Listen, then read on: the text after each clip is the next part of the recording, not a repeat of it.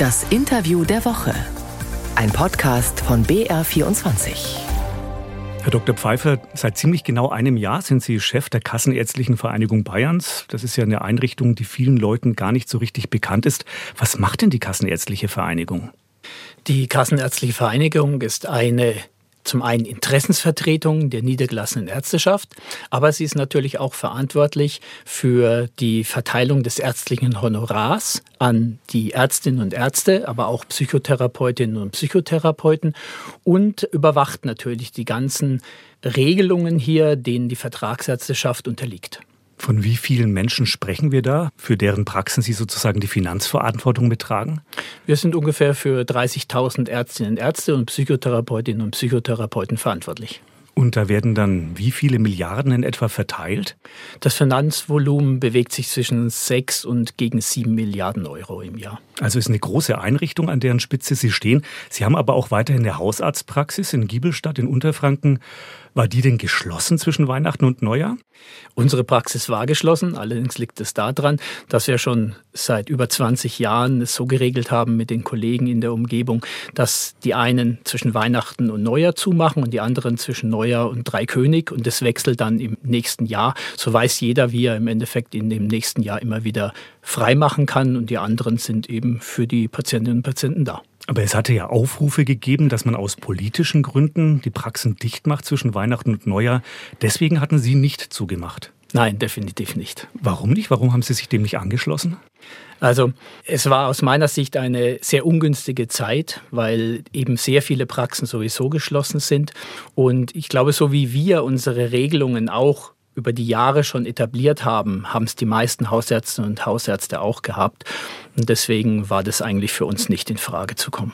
Jetzt hat es am vergangenen Dienstag einen sogenannten Ärztegipfel gegeben bei Bundesgesundheitsminister Karl Lauterbach. Der hat etliche Chefs von Spitzenverbänden aus dem Ärztebereich empfangen, weil man Probleme hat, weswegen es ja auch die Proteste gegeben hat. Was ist denn aus Ihrer Sicht dabei rausgekommen? Es sind einige Ansätze hier vom Herrn Minister gebracht worden, die durchaus in die richtige Richtung gehen und vor allen Dingen die Hausärzteschaft betreffen. Da ist zu nennen, das, was ja auch im Koalitionsvertrag schon lange benannt ist, die Entbudgetierung der Hausärzteschaft. Und wir haben hier das beste Beispiel bei den Kinderärzten schon gehabt, dass das Ganze funktioniert. Und genau nach diesem Muster von den Kinderärzten muss es auch bei den Hausärzten im Endeffekt auch gehen. Was heißt denn Entbudgetierung?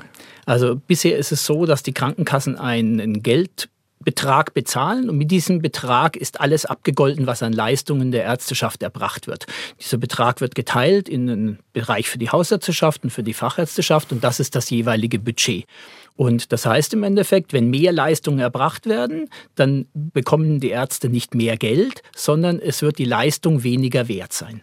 Und das soll jetzt wegfallen. Also je mehr ich mache, desto mehr Geld bekomme ich tatsächlich dann auch. Korrekt. Dieser Deckel soll wegfallen, dass im Endeffekt auch, je mehr Patienten ich behandle und die Leistungen erbringe, diese auch wirklich vergütet werden. Und bei den Kinder- und Jugendärzten ist das schon erfolgt. Hat das denn dann auch für die Patienten Vorteile, dass es mehr Kinder- und Jugendarztpraxen gibt schon? Das hat leider nichts mit der Anzahl der Praxen zu tun, aber es hat etwas damit zu tun, dass durchaus Ärzte, die im System sind, mehr arbeiten, wenn es vom Zeitvolumen her geht, weil natürlich die Leistung, die sie mehr erbringen, auch vergütet wird voll. Jetzt hat es kürzlich erst Statistiken der Bayerischen Landesärztekammer gegeben, dass erneut die Zahl der Ärzte in Bayern gestiegen ist und der Ärztinnen. Und trotzdem klagen Verbände wie Ihre auch darüber, dass es zu wenige Ärzte gäbe. Wie passt das denn zusammen? Da ist immer der Unterschied zwischen der Anzahl der Ärzte, sprich die Köpfe, die ich zähle, weil die nimmt auch zu. Gleichzeitig sinkt aber die Anzahl der im Versorgungsgrad gemessenen Köpfe. Das heißt, die Arbeitsleistung nimmt nicht zu, sondern eher ab sogar. Das heißt, die einzelnen Ärztinnen und Ärzte arbeiten weniger Stunden in der Woche. Das muss man daraus folgern, ja. Was kann man dagegen tun? Ja, das ist natürlich, glaube ich, auch ein gewisses gesellschaftliches Problem. Wir leben es ja in allen Berufsbereichen hier, dass der Trend mehr zu Teilzeit geht oder zu einer geringeren Anzahl an Stunden, Wochenstunden. Und genau diese Entwicklung haben wir natürlich in der Ärzteschaft auch. Ein Thema, was viele Praxen auch sehr beschäftigt, ist die Digitalisierung. Seit Jahresbeginn ist das elektronische Rezeptpflicht. Wie ist es denn angelaufen? Die Rückmeldungen aus der Ärzteschaft sind sehr unterschiedlich. Es gibt Praxen, die sich im Vorfeld schon damit beschäftigt haben und die auch eine sehr gute Umsetzung durch ihr Praxisverwaltungssystem haben. Und da ist es ziemlich geräuschlos gegangen. Die sind zufrieden. Und dann gibt es aber einen großen Teil der Kollegenschaft, die wirklich sehr unzufrieden sind, weil sie einfach sehr große technische Probleme damit haben. Also es läuft nicht reibungslos. Wenn man die Gesamtärzteschaft betrachtet, weiß Gott nicht, nein.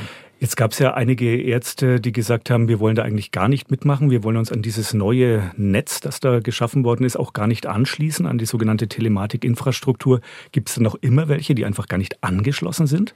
Es gibt immer noch Kolleginnen und Kollegen, ja, wobei es sehr unterschiedlich ist. Im hausärztlichen Bereich sind nur drei Prozent nicht angeschlossen, im spezialfachärztlichen Bereich vier Prozent. Wo der größte Bereich ist, das ist bei den Psychotherapeutinnen und Psychotherapeuten, das sind so ungefähr 20 Prozent, die noch nicht angeschlossen sind. Was für Konsequenzen hat das für die Praxen, wenn sie nicht angeschlossen sind? Ja, leider arbeitet der Gesetzgeber mit Strafen und nicht mit Überzeugung.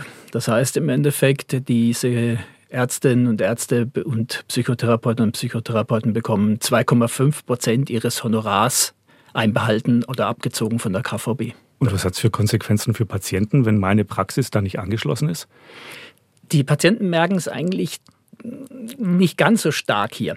Es ist so, dass immer noch Papier dann halt verwendet wird und bisher gibt es da keine Probleme mit der Einlösung. Man muss halt wie bisher seine Krankmeldung zum Arbeitgeber schicken und dieser digitale Weg fehlt eben. Gibt es denn Sachen, wo Sie sagen, liebe Patientinnen und Patienten, da könnt ihr auch durch euer Verhalten was dazu beitragen, dass das Gesundheitssystem insgesamt einigermaßen rund läuft?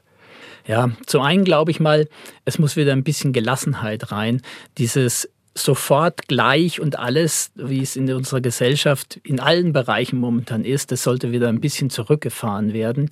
Und das andere ist im Endeffekt, dass wir wieder mehr Eigenkompetenz in seinem eigenen Gesundheitsempfinden und Bewusstsein haben müssen. Das heißt aber auch, dass wir eine Gesundheitskompetenz mehr in der Schule brauchen, in der Ausbildung und für die Menschen. Denn was früher war, die Oma, die man gefragt hat, die fällt natürlich in vielen Bereichen heutzutage weg. Und das merken wir auch als Ärzteschaft. Also, dass Patienten erstmal überlegen, womit gehe ich zum Doktor und womit nicht? Ja, der Unterschied, bin ich wirklich krank oder ist es eine Befindlichkeitsstörung, dass ich mich nicht wohlfühle.